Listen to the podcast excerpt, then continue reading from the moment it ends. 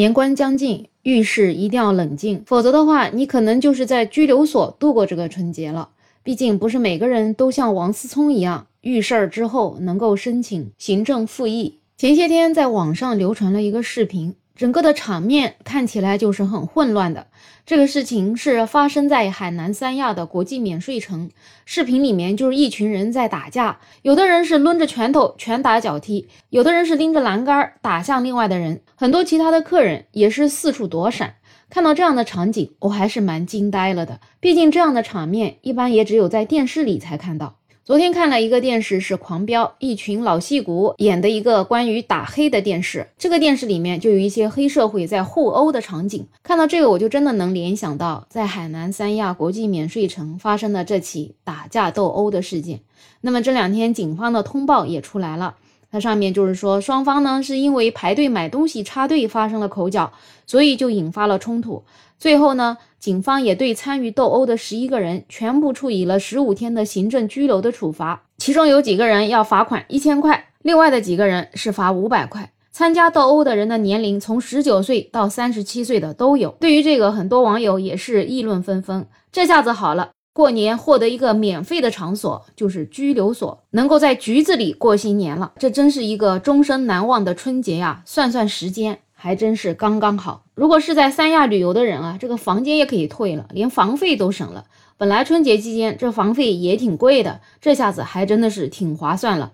所以说，有钱人的快乐，我们还真的是不懂，啥都喜欢抢个先。这下子好了，抢先住拘留所了，真的是恭喜他了。不过也有人看到他们打架斗殴的理由之后啊，就提出了一个问题：现实生活中插队的人还挺多，看到人插队啊，还真的是很来气。其实本来大家有秩序的排个队，什么事儿呢？有个先来后到，这本身就是一个有效率而且也挺文明的行为。偏偏有一些人总是耍小聪明，就觉得自己最厉害了，无视规则，总是要去破坏别人排队排的好好的，他就要去插一脚。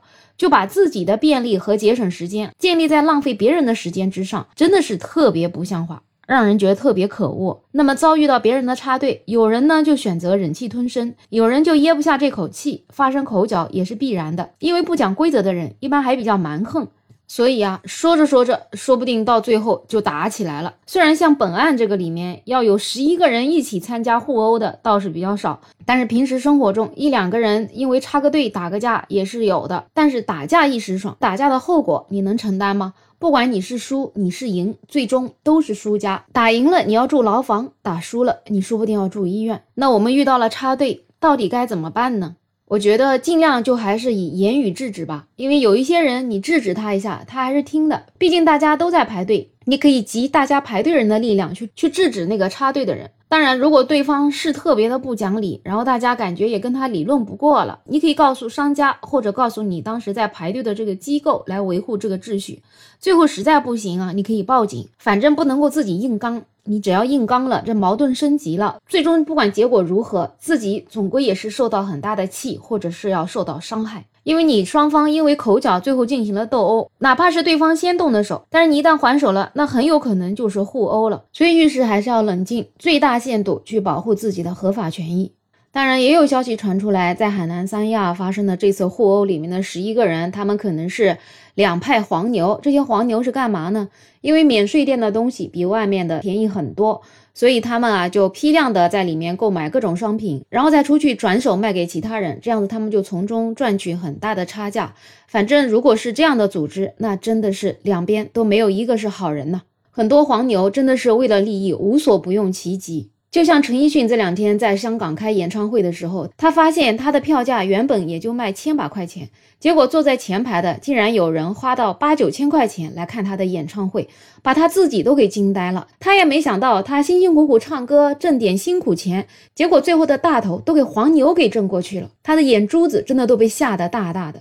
所以也是希望有关部门真的能够治理黄牛这样的组织。这样子一个像寄生虫存在的组织，它真的没有存在的必要。对我们和谐社会来讲，真的就是一个毒瘤。好了，最后呢，也想问一下你，你在生活中会遇到插队的情况吗？你遇到插队的情况，你会怎么做呢？有任何看法，欢迎在评论区留言，也欢迎订阅、点赞、收藏我的专辑。没有想法，想加入听友群的朋友可以加我，没有想法的拼音再加上二零二零，我是梅乐，我们下期再见。